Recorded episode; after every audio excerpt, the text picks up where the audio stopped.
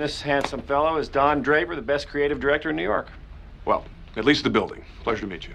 When a man walks into a room, he brings his whole life with him.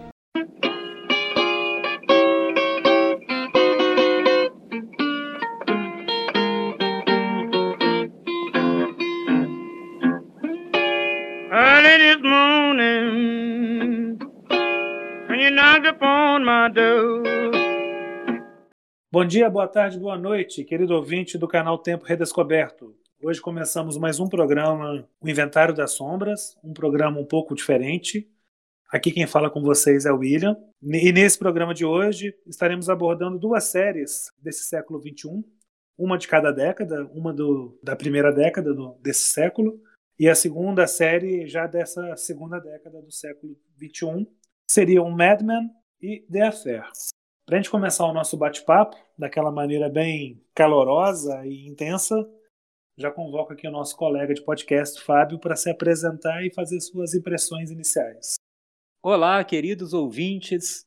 Então, William, hoje com uma empreitada diferente, a gente vai falar sobre séries, esse fenômeno televisivo, da internet, principalmente desse século, né? Apesar de a gente ter algumas séries clássicas no século XX, várias delas, de, desde o início da televisão, mas ganhou uma força, ganhou alcance, ganhou público e ganhou em qualidade também. É uma questão, fatalmente, nós passaremos por ela ao abordar essas duas séries. E eu fico bastante feliz também de poder expandir né, nosso, nossa conversa, nosso bate-papo, nosso diálogo para essas formas que circundam né, as grandes artes do século XX, o cinema, principalmente nesse caso, e que trazem um valor muito grande estético, humano. Isso, para mim, está muito claro nas duas séries sobre as quais falaremos hoje. Então, é um, é um programa legal, um programa diferente e eu acredito que a gente vai compartilhar algumas boas ideias aí com os nossos ouvintes. É isso aí, Fábio. Bacana. Realmente, assim, nosso podcast, né, quem já nos acompanha há mais tempo, nota que a gente tem esse atrevimento, né, ou esse prazer, esse deleite de abordar assuntos do nosso cotidiano, do, da nossa rotina, da nossa vida. Tentamos sempre trazer aqui para o nosso ouvinte algo que saia do lugar comum, né? Que realmente mereça algum destaque. E o programa de hoje, no Inventário das Sombras, é um, um esforço que a gente se dedica porque, de certa forma, quando a gente faz o Inventário das Sombras, a gente quer colocar em holofotes algo que não está tão comentado. Né? Pode ser um erro de percepção da nossa parte, mas nos parecem assim serem séries menos comentadas do que outras séries. Né? Não vou nem entrar no mérito de quais aqui agora. Se o ouvinte tiver curiosidade, me pergunte no lançamento do, desse programa que eu posso responder sim. Mas uma coisa. Acho que até, William, desculpa te interromper, mas acho que vale até uma ressalva nesse caso. Né? Mad Men foi uma série que venceu alguns prêmios importantes e trouxe ao palco ou mainstream o John Hamm, que é o Don Draper na série.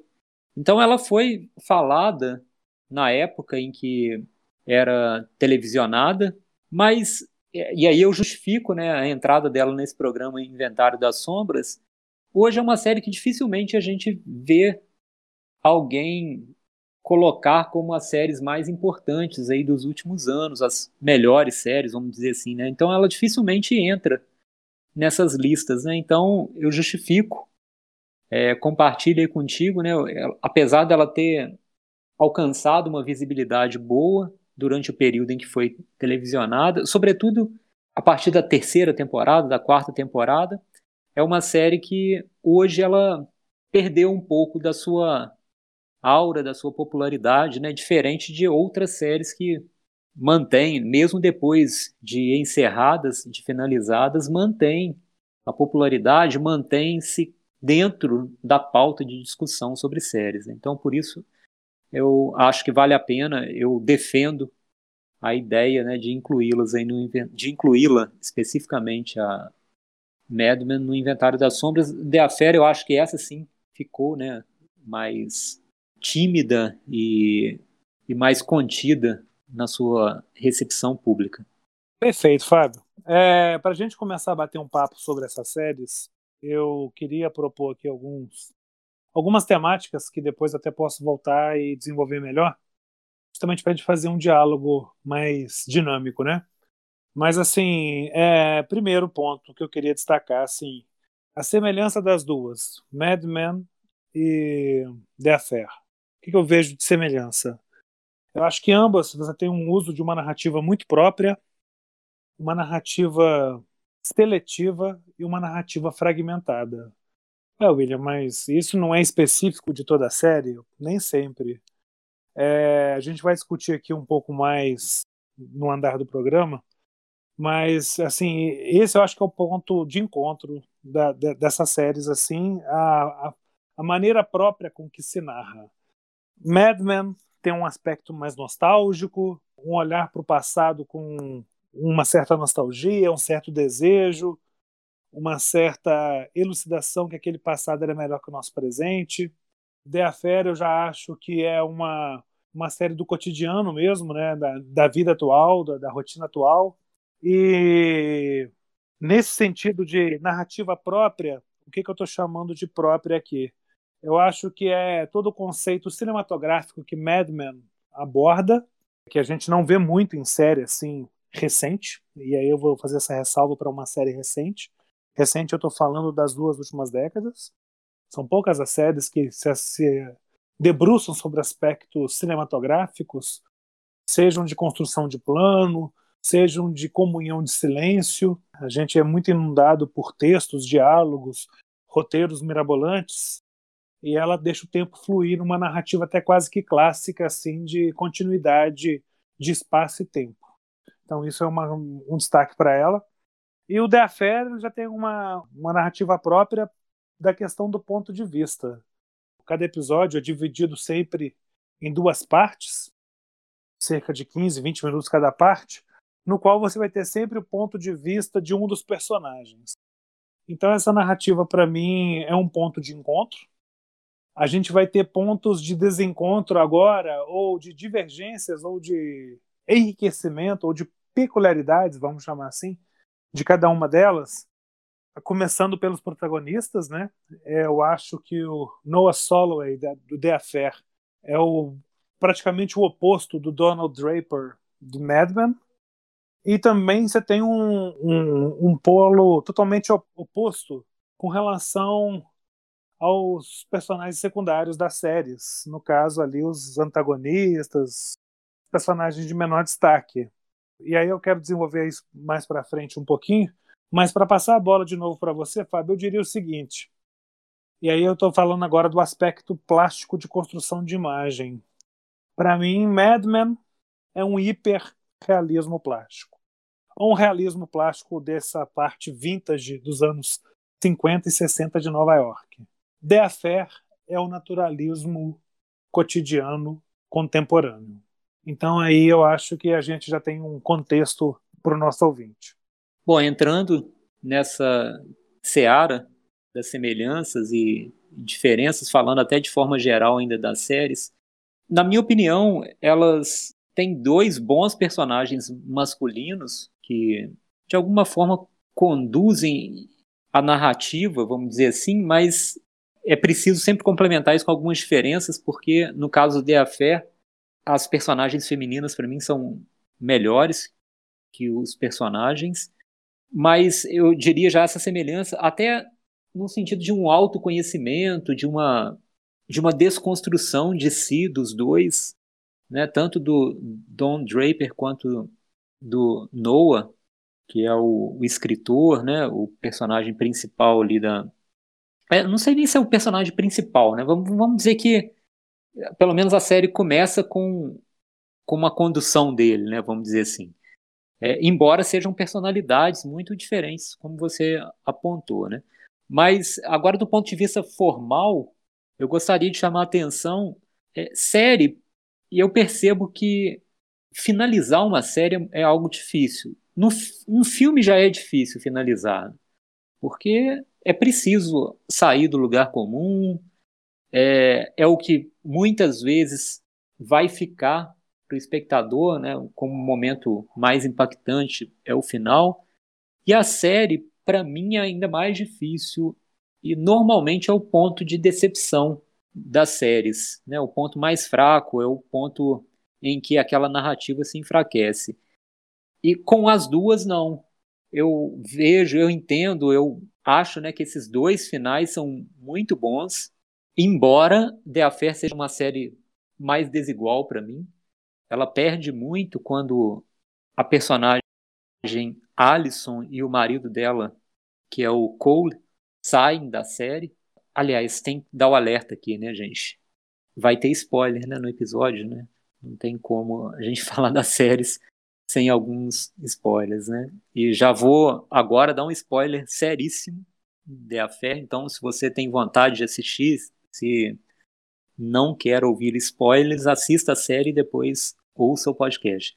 Mas a saída né, da personagem, da, dos dois personagens, né, da, da Alison e do Cole, tem um efeito assim devastador, eu diria, na série, porque o outro casal né, que é composto pelo Noah e pela esposa, são mais desinteressantes e até a, gente tem menos apego também a eles, porque eu não sei se você vai compartilhar essa impressão comigo, William. Aliás, você pode até falar agora já é, sobre isso, mas eles têm uma coisa meio. uma pequena soberba, às vezes, uma coisa. um elitismo. Eles têm um traço elitista que não cai muito bem, embora isso seja a própria construção dos personagens e é, e é interessante também do ponto de vista de construção de personagens que não são artificiais, né? São pessoas ali que erram, acertam, aprendem, não aprendem, mas para a série, né, para a narrativa da série, eu acho que perde um pouco porque os dois têm, têm uma humanidade menos visível que a Alison e o Cole. Então a, a série perde um pouco para mim nesse sentido. Eu acho Mad Men uma série mais mantém o nível para mim. Mad Men mantém o nível em todas as sete temporadas. Já de início, né, até adianto, eu já acho uma série melhor até do que The Affair. E as diferenças, né, para mim, a diferença mais gritante é, essa diferença estética o Mad Men se aproxima, ela se passa nos anos 60, então ela se aproxima muito é, do cinema dos anos 60, a questão das cores. É, é uma série lindíssima, né? A reconstrução cenográfica, o uso das cores é uma coisa incrível na série. Então ela se aproxima um pouco disso, enquanto o The Affair caminha para uma para uma outra linguagem, né? Tem essa questão do ponto de vista, que eu acho muito interessante, principalmente nos dois primeiros anos da série, as duas primeiras temporadas. Isso é muito bem trabalhado.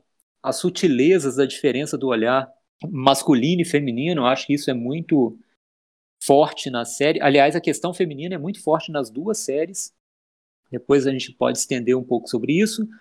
Mas, para mim, The Affair foca muito né, nessa diferença do olhar feminino e o olhar masculino, com todas as questões que decorrem daí, todas as limitações de cada um né, na sua forma de olhar, mas principalmente é, a série se encaminha muito, e, e, aí eu acho que ela capta também uma mudança dos tempos, né? A Féria começa em 2014, então essa discussão sobre machismo, sexismo, está muito forte nas redes sociais, é, no próprio ambiente da produção cinematográfica e a série vai catalisando isso na figura do Noah que tem atitudes reprováveis né, dentro de uma nova de um novo contexto social, de uma nova sensibilidade social para o papel é, da mulher, sobretudo em relações de trabalho.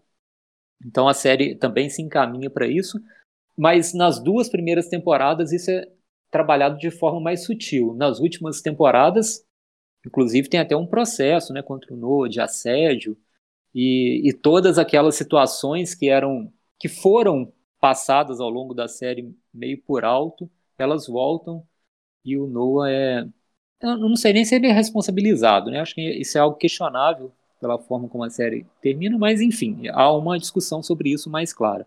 Mas eu gosto muito das duas primeiras temporadas por isso, na forma como as perspectivas são tratadas. É, eu, eu, gosto bastante disso, né? E enquanto no Madman a gente tem mesmo uma narrativa mais clássica, embora extremamente bem elaborada, bem trabalhada, com personagens muito bons, então não perde nada por ser mais tradicional, né? Porque muitas vezes a gente usa essa palavra tradicional, ela pode soar como antiquado, né? Mas no caso do Madman não, né? É uma narrativa clássica conduzida de forma muito competente, muito bonita de se ver também como resultado visual. Ok, Fábio, é, vamos lá. Você colocou alguns pontos, eu vou retomar alguns e dar andamento em outros. Mas então deixa eu apontar uma coisa aqui que eu acho que a gente tem pontos de vista diferentes com relação ao Affair em um ponto.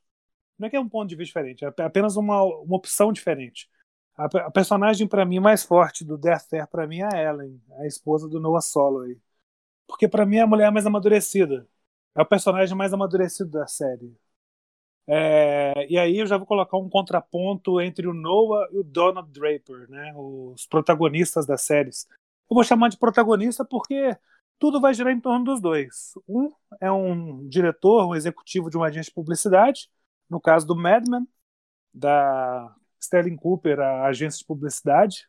Uma referência, parece ser até assim, aquelas referências de propagandas Luck Strike, aquele visual todo ele bonito e plástico mesmo da publicidade, da propaganda, está muito bem descrito em Mad Men. Então a gente tem ali o Donald Draper como o executivo, o manda-chuva ali, o cara que conduz a agência, e em torno dessa condução ele então ele se torna o protagonista porque tudo vai girando em torno dele ali daquela situação. E uma coisa só que eu acho que é diferente é o seguinte: o Donald Draper, desde o início, parece que ele sabe e saca, com o cinismo dele, em que mundo ele está, aonde ele está entrando, o que, que ele precisa fazer. Aliás, a agência, a Sterling Cooper, todos os, os, antagonistas, e aí é outra diferença que eu vejo no Affair, é, do Madman para o The Affair, eu prefiro até o Madman também, mas é, só estou colocando aqui pontos diferentes para a gente enriquecer e ajudar o nosso ouvinte na hora de acompanhar essas séries. Todos os antagonistas de Madman que fazem parte da agência têm uma soberba na hora que entra na agência. Se sentem seres abençoados, iluminados, só que todos eles naufragam, porque não sabe o que está por detrás dessa máquina do mundo. Só o Donald Draper naquele cinismo que parece que saca.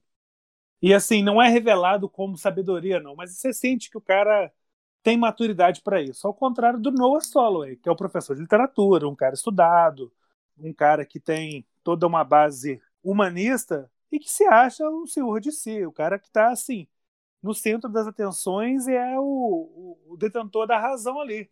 E a série o tempo todo parece que vai mostrando que as certezas dele vão entrando por água abaixo. Então é um personagem cheio de fissuras que a vida lhe traz, embora ele se ache pleno. Ele acha que é o Davi de Michelangelo, aquela estátua perfeita ali, aquela plenitude. Mas não é. E a diferença, que eu falei, dos antagonistas, se lá em Mad Men os antagonistas têm essa soberba e todos eles naufragam, ao contrário do Affair. Os protagonistas já sabem que tem fissuras e vivem no mundo fissurado. E na sua, no seu reconhecimento de conceito humanista, de conceito social, eles vão cada vez ganhando em densidade, fazem um caminho oposto do do Noah. Então eu acho que isso dá um brilho especial para a série. É, algumas coisas que também você me falou que me fez pensar aqui. Eu acho que a plasticidade da memória, isso é muito importante a gente falar. E Mad Men é um quadro cristalino. Parece que a gente está diante de um quadro do Edward Hopper. Então, assim, tem toda aquela questão do cinema americano dos anos 50 e 60, em Douglas Sirk, em Nicholas Ray, Elia Kazan. É, isso está muito presente em Mad Men, eu, eu, eu reconheço isso. Já em The Affair, a plasticidade da memória ela vai se dar nas nuances dos elementos. O episódio é dividido em duas partes e vai ter sempre é, o título do episódio, o nome do, de um personagem, seja Ellison, Ellen, é, Noah, Cole. Então todos eles, cada episódio vai ter o ponto de vista do personagem. E aonde que está a plasticidade da memória nesse sentido que eu estou chamando de plasticidade da memória? Às vezes, vai estar evocando a memória para lembrar de um passado. Me parece que os dois casos têm essa questão da memória muito presente. Mas no caso de Affair, é uma evocação desse passado já cristalizado. Então você tenta lembrar da memória e você fala assim: ah, acho que eu estava de calça jeans. E você se lembra de calça jeans. A pessoa que estava contigo fala assim: não, você estava de calça social. Então tem essas diferenças de percepção dentro dos episódios que a narrativa, quando se dá pela perspectiva do Noah, tem uma diferença até de condução mesmo, de conversas, coisas assim, da outra personagem. Você falou isso, não, falei aquilo. Então é toda uma plasticidade da memória. Esse é um ponto que eu acho que é interessante a gente colocar. Então, tá, já colocamos que os personagens são totalmente diferentes. O Donald Draper, no seu cinismo, ele vai cada vez mais emergindo e se saindo senhor de si, num, num mundo plástico, num mundo publicitário, nessa agência de fogueira de vaidades, e o Noah Solo vai só afundando na sua sabedoria e no seu conhecimento. Esse é um ponto. Os antagonistas em Mad Men, todos eles na soberba naufragam. Em The os antagonistas eles sempre submergem. Eles vão sempre sair de uma situação pior para um, um, estado de elevação. Mesmo que é, é, isso venha com sofrimento, com dor, com morte, mas é sempre uma ascese, eu acho, que os antagonistas do The Affair acontecem. E por fim, eu acho que existem dois acontecimentos nas duas séries que marcam de maneira definitiva essas séries. Mas eu vou plantar essa semente depois eu volto para falar dela, porque senão vai ficar muito extenso. Quais são os acontecimentos? Em Mad Men, o assassinato do presidente Kennedy e em The Affair, o lançamento do livro do Noah Soloway. Mas Assume aí, Fábio. Fala mais algumas coisas sobre a série aí. É, bom, William, antes de eu continuar, até mesmo reverberando aí algumas ideias que você mencionou, eu preciso só fazer uma rápida referência à abertura do The Affair. Tem uma música lindíssima cantada pela Fiona Apple e que integra tão bem a série.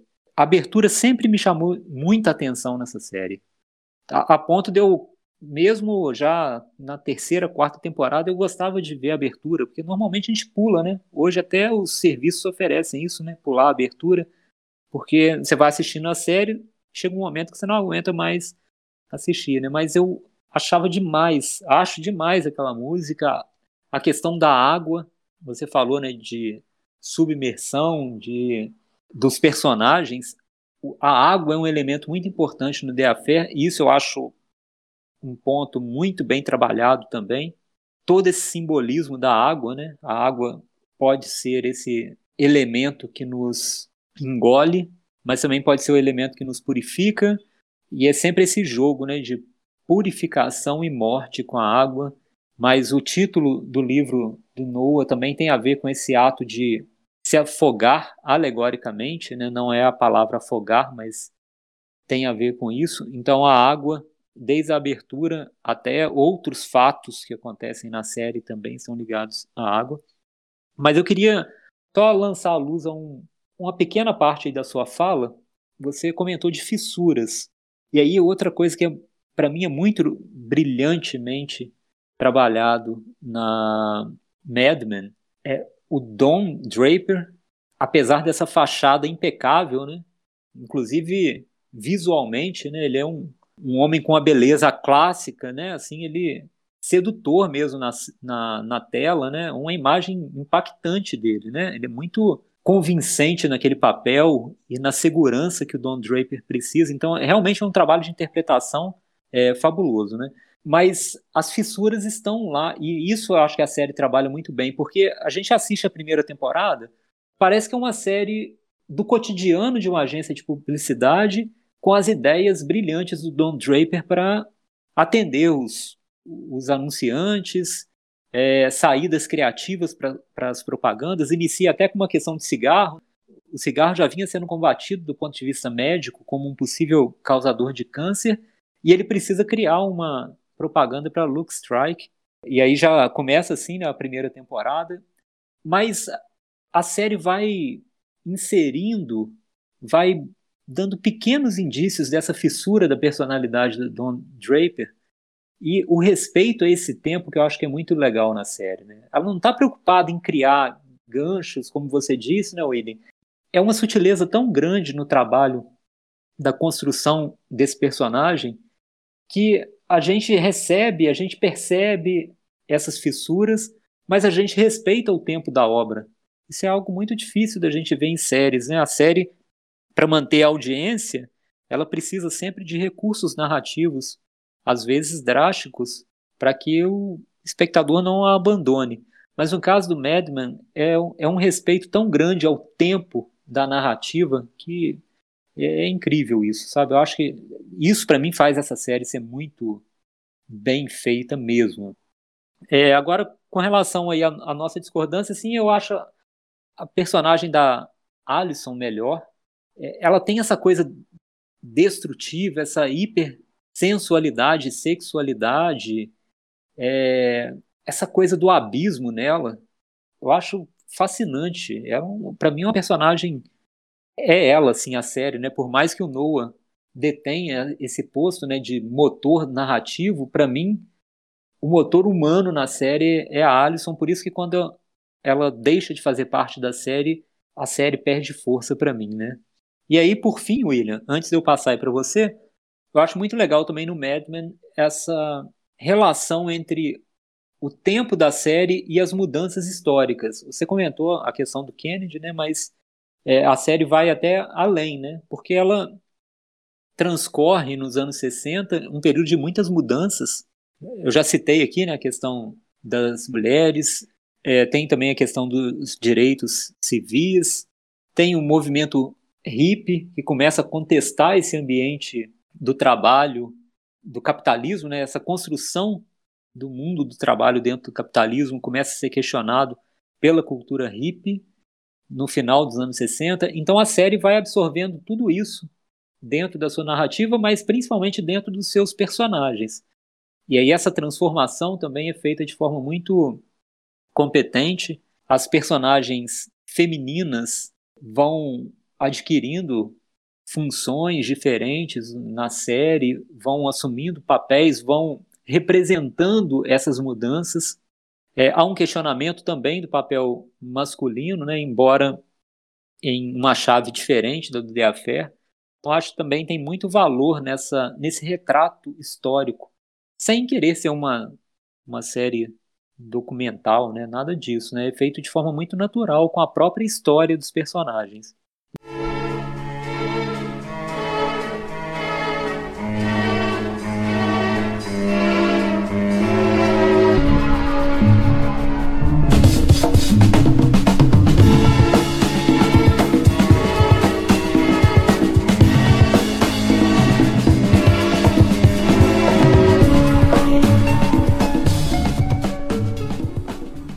E até essa desconstrução ou essa, essa revelação do Draper se dá muito pelas mudanças culturais dos Estados Unidos. E aí também vou deixar isso para o final, que é para mim é o ponto principal da série que eu gostaria de destacar, mas está muito ligado mesmo à questão cultural. Maravilha, Fábio. É, vamos lá, eu falei, né, e deixei plantada a semente, agora eu vou tentar fazer a poda e a colheita. Quando eu falei do assassinato de Kennedy e do lançamento do livro. O assassinato de Kennedy, visto ali dentro da série do Mad Men, e o livro lançado por Noah Soloway em The Affair. Para mim, esses dois elementos representam nas séries a origem da tragédia. É ali que começa a tragédia, não é a traição, para mim. E eu vou tentar explicar melhor esses fatores. Vamos começar por Mad Men. Mad Men, né, a gente está até contextualizando aqui, né? Então, a gente está falando que tem uma noção muito enraizada de cinema clássico.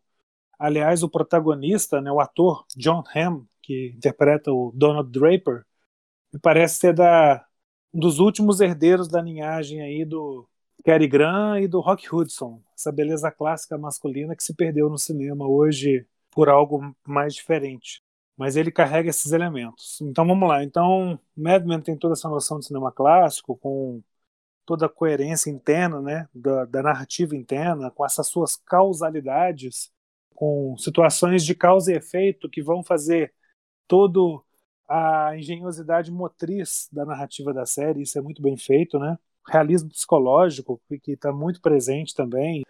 E eu já tinha falado da continuidade espacial e temporal, até que acontece o caso do assassinato de John Kennedy. E ali os Estados Unidos realmente para. O mundo, a América para. Não vou falar que o mundo parou, mas a América para. E aí é um momento que, nas suas nuances, eu acho muito bonito como que o cara conseguiu captar isso, porque é o momento que as máscaras caem.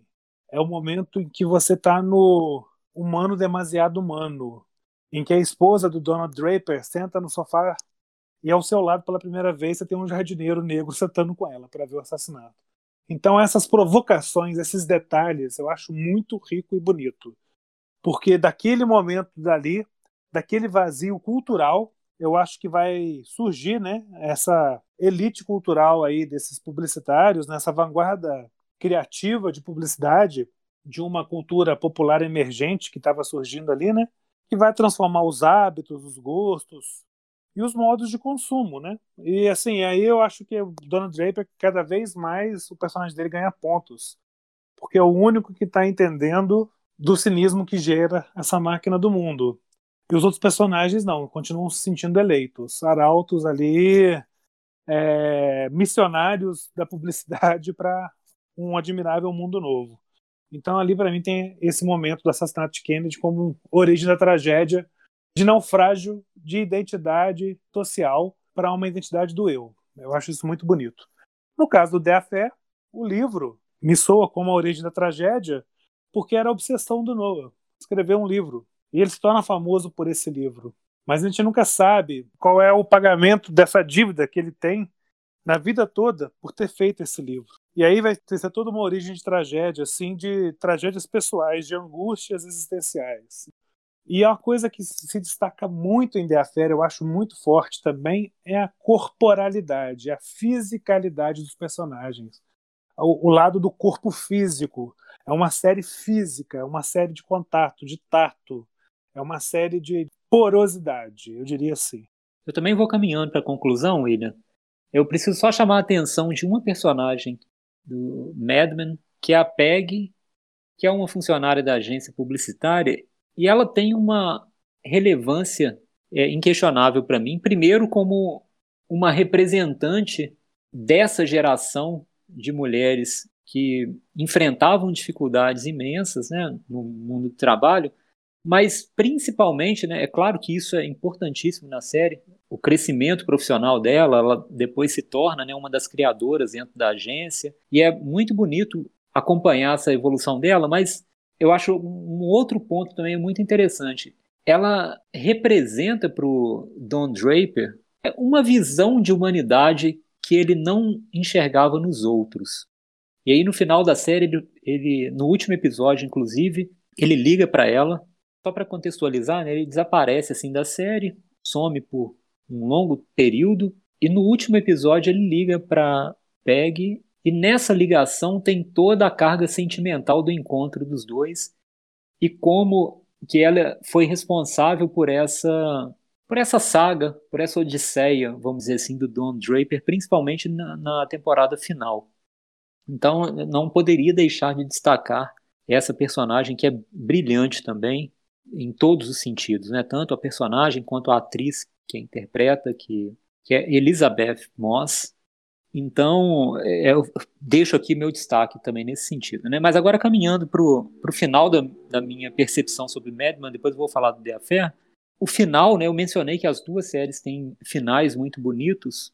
Eu gosto demais do final do Madman, primeiro porque o Don Draper é, termina numa comunidade de nova era. Ele vai por causa de uma amiga, mas ele acaba ficando em um determinado momento, ele está participando de uma sessão, de uma terapia coletiva, e um cara, um homem comum, esmagado pelo anonimato do cotidiano, ele começa a contar uma história e conta um sonho, que ele estava dentro de uma geladeira e que as pessoas abriam a porta da geladeira, procuravam lá o alimento e nunca o viam. E aí, nesse momento, o Don Draper chora pela primeira vez na série. Ele levanta, abraça esse cara e Ali, para mim, a reconciliação, acho que essa fissura, você mencionou muito bem esse episódio do Kennedy, né, William? Ali é uma catarse coletiva, é um momento de virada mesmo da série.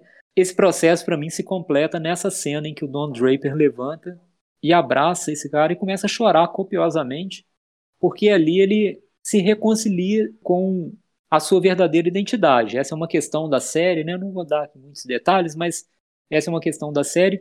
E ali ele, ele se reconcilia com esse passado, com esse eu que ficou soterrado por essa imagem grandiosa do publicitário Don Draper. É uma cena lindíssima para mim, mas como a série está baseada nessa nesse cinismo, nessa ironia, ela caminha, já tem um corte direto depois do Don Draper meditando para a propaganda da Coca-Cola, que é conhecida como Hilltop, que é uma propaganda clássica para muitos, é a propaganda, a melhor propaganda de todos os tempos, né? E ali fica aberto esse final. Alguns elementos visuais vão dar indícios que teria sido criado pelo Don Draper, embora na narrativa ele teria abandonado né, a carreira de publicitário. Mas tem um sorriso, e aí é essa coisa da sutileza da série. Né? Tem um sorriso dele antes do corte para essa cena. É o sorriso. Ah, é possível que eu esteja aqui, mas na verdade eu sou o Don Draper. Essa sutileza, essa capacidade de lidar com a ambiguidade do personagem, para mim, nesse final é, é, brilhante. E o The Affair também tem um final bonito para mim, mas não o final dele dançando no penhasco, embora tenha um simbolismo também legal ali. Acho que a cena para mim do The Affair mais importante nessa temporada, nessa última temporada, que tem vários problemas para mim, mas eu vou me concentrar nessa cena, é quando ele encontra com a filha da Alison na lanchonete, né, onde tudo começa, e ali ele tem pela primeira vez um diálogo mais verdadeiro, eu acho que sem a vaidade. Esse aspecto da vaidade é muito forte no Noah durante a série toda, seja na questão do escritor, seja como homem mesmo, suas relações né, com as mulheres, seja como professor, tudo isso está centrado né, nessa, nessa autoimagem que ele cultiva. Mas é um diálogo muito bonito, para mim, um dos diálogos mais bonitos da série quando ele encontra com a filha e ele reconhece que nós, seres humanos, somos limitados até mesmo na, no nosso crescimento. Né? E a gente tem que esperar que as gerações que vêm depois da gente, inclusive até por coincidência a gente fala isso né, no, no episódio do Carlos Drummond, eu comentei sobre o poema A Mesa, que também tem uma mensagem semelhante né, com relação à filha do Drummond. E aqui também um diálogo com. Não é uma filha real, né, porque essa filha da Alison é do Cole, mas é uma filha também para ele, porque ele, chegou né, a criar durante um tempo. E aí, nesse diálogo, ele demonstra nessa limitação e pelo, pela primeira vez ele reconhece, ele se vê do tamanho que ele é realmente, né? não do tamanho da sombra que ele acha que projeta. Né? Então, é um final também bastante bonito nessa cena na lanchonete do diálogo dos dois. Né? Maravilha, Fábio. É interessante a gente ter colocado essas duas séries do Inventário das Sombras, porque é um exercício, né? Assistir séries é um exercício de um sacrifício maior. Desprende de vários pequenos minutos que seja por dia, mas é um sacrifício contínuo, né? Um filme, por maior que seja, você faz uma jornada e acaba. É, a série não, a série ela vai num contínuo, né? Então te sacrifica um pouco. E é uma coisa interessante quando a gente fala Inventário das Sombras, porque eu conheço pouquíssimas pessoas, para ser sincero para você, só estou lembrando de uma pessoa, de um amigo, que consegue ver uma série e reassisti-la. Então, assim, realmente é natural que as séries venham para o inventário das sombras, né? Porque elas têm uma, um aspecto de longevidade, assim, de duração, né? Vamos falar assim, de uma extensão que muitas das vezes impede as pessoas de se aventurarem de reassistir a série completa, né? Pode assistir um episódio ou outro, mas dificilmente a pessoa vai pegar que nem o, o Mad Men que está falando. Sete temporadas, a pessoa não vai fazer, dificilmente vai fazer uma, como que eles chamam hoje, é uma maratonando a série. É, as pessoas não vão maratonar, exatamente. Não vão fazer aquela maratona de séries assim para reassistir. Mas isso é só um comentário final mesmo à parte aqui. Eu acho que o cinismo e a vaidade dos dois personagens definem essa série, assim como suas fissuras. E o reconhecimento dessas fissuras no final das séries torna a série humana e especial. Eu acho que a gente pode caminhar agora para as dicas, né? Estou é, até curioso para saber das dicas. E enquanto eu, eu, ia conversando contigo, fui pensando nas minhas, não, não havia pensado antes. Mas pode começar, hoje eu quero te ouvir primeiro. Beleza. É, eu, eu fiquei também bastante reflexivo sobre qual dica eu passaria, porque uma série, ainda mais duas séries, né, a gente falou sobre duas, as duas já formam uma grande tarefa para o ouvinte, se quiser assisti-las, porque são longas, né? São séries com cinco e sete temporadas, então já, já tem aí um grande material para aqueles que não assistiram as séries, né? Que assistam as duas. E aí, para completar, já que a tarefa já é difícil mesmo, eu falei assim: ah, eu vou indicar uma outra série, que para mim também entra nesse universo de séries que ficam um pouco fora do radar, que é a série The Americans. Muito bem construída também, muito bem filmada. Me arrisco a dizer até que em termos imagéticos ela está no nível da Mad Men, muito bem filmada. Então eu deixo como dica uma terceira série para aqueles que gostam, que gostam de maratonar séries, The Americans, que é outra série excelente. Para ser sincero, William, eu, eu até me preparar para dizer onde é possível encontrar essas séries. Né? Eu sei que o The Affair está no Amazon Prime. The Affair não, Mad Men está no Amazon Prime completa. The Affair não sei onde é possível encontrar, então... Estava no Netflix, não sei se ainda tem. Ah, sim, é verdade. The Americans também estava na Netflix, eu acredito que ainda esteja. É outra série finalizada também, tá? É, as três, né? Então, são séries que já encerraram, já estão concluídas. Mas a minha dica, então, fica aí, The Americans. É, ótima dica, até porque antes da pandemia, eu, em 2019, comecei a assistir o The Americans.